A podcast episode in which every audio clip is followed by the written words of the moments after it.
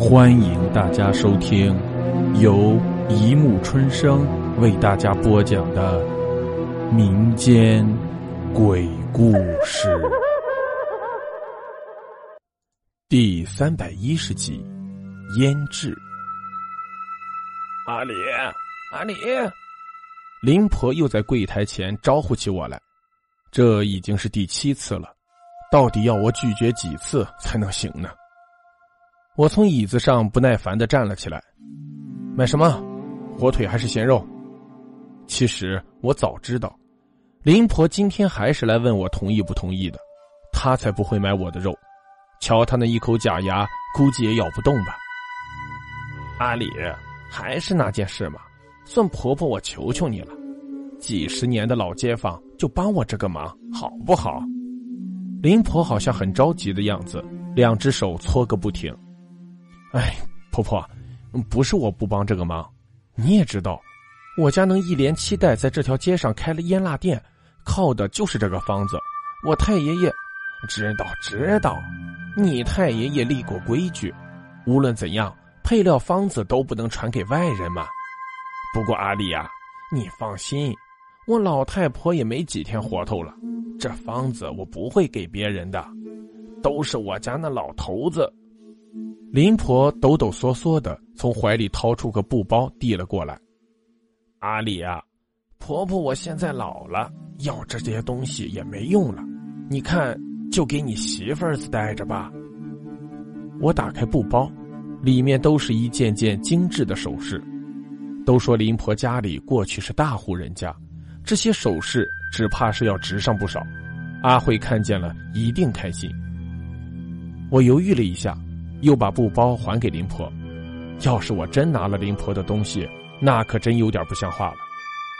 林婆那张瘪嘴笑了：“阿里呀，婆婆不求你别个，就是那方子，借我看一眼就行。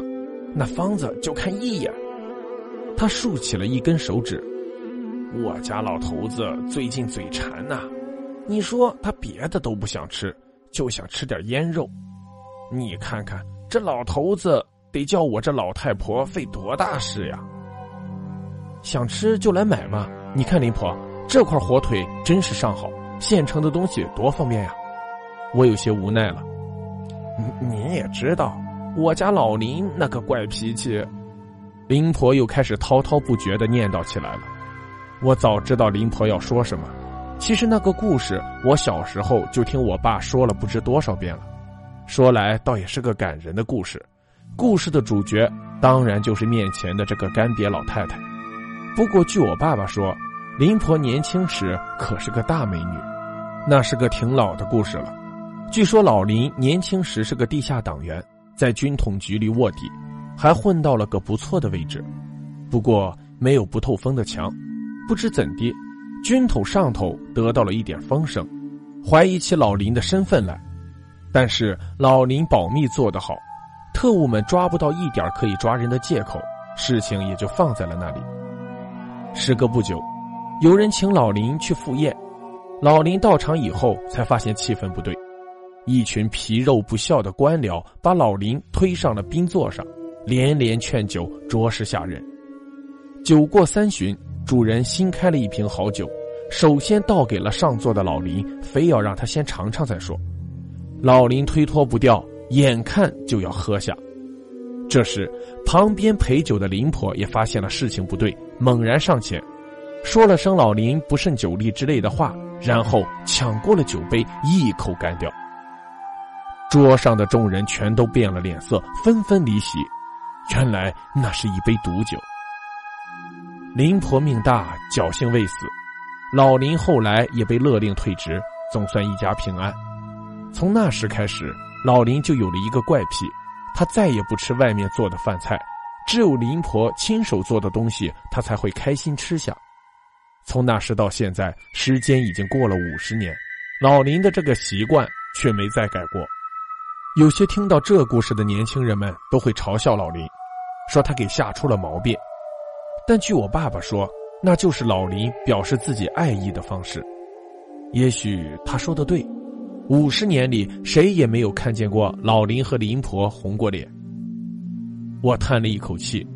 这条街上谁都知道，老林这些年里就没有吃过腌辣食物，不是他不喜欢吃，而是因为林婆手艺不好做不出来。最近老林生了重病，都说是好不了了。也许吃次腌肉是他最后的愿望吧。算了，还是给他方子吧。我又不是那种能忍心的家伙。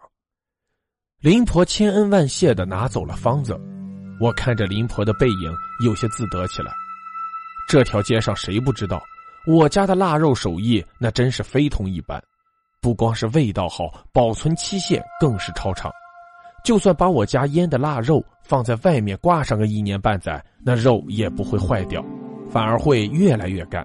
嘿嘿，照我家的方子做出来的东西，老林吃着肯定香。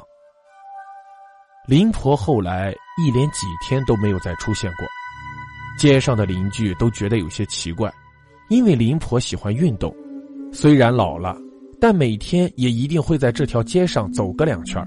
几个经常和他在一起闲话的老太跑来找我，求我去老林家看个究竟。啥？为啥要我去啊？我边切火腿边问。几个老太把孙老太推上前来，孙老太犹豫了半天，才开口：“安里仔，你知道吧？老林家这几天都关着门，连窗户都封了。你你说吓人不？”我有些诧异了。腌肉是得注意卫生，但用不到这样啊！